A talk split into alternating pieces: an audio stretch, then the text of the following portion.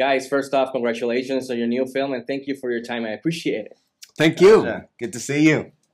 Yeah, so uh, Charlie, I want to start with you. Uh, I loved your character, Kai. He's kind of a scoundrel, dirtier, sleazier, kind of Han Solo figure. So I want to ask you, how much fun was it to get to play with this type of character, but getting to make him sleazier, more ambiguous, more sleazier than we've seen in other films?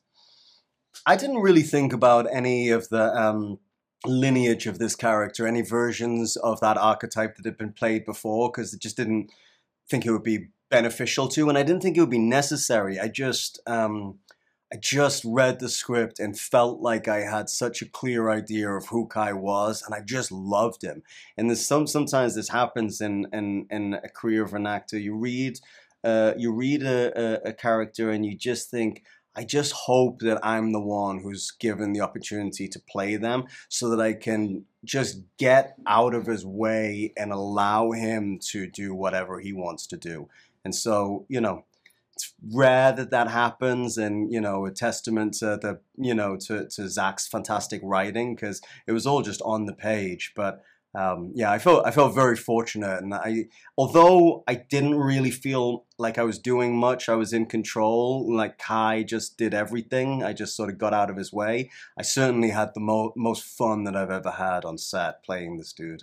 And it translates on screen because you brought a lot of humor too to the to the to the film. So oh, you're, you're fantastic. Thank uh, you, Michiel. On your side, I also thought you were great as Gunnar, which is mostly the opposite of Kai and also Kora. He's the guy that's most of the audience will identify with someone who's just a farmer trying to just help uh, with this situation. So I wanted to ask you, how fun or challenging was it for you to play this character who's just you know trying to help and learn along the way when you're surrounded with all those these members that have hardcore backgrounds or weapon of choice and stuff. So how fun was it to play this this character? No, it was it was a lot of fun.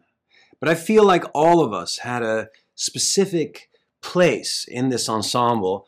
And mine was that of the humble farmer, the more normal guy, so to speak, um, the more relatable character. Um, but I also thought that that was a could be a very satisfying role to play because he has somewhere to go. He doesn't start out at all to be much of a hero, um, but he needs to step it up, especially after he makes a terrible mistake in the beginning of the story. Yeah, it, it definitely shows. He has one of the best arcs in the film, as you said. Uh, and this one's for both of you. Before wrapping up, I wanted to ask you: in which of Zack Snyder's movies, which one one of those movies would you you would have loved to be a part of, and why? Let's start with Charlie.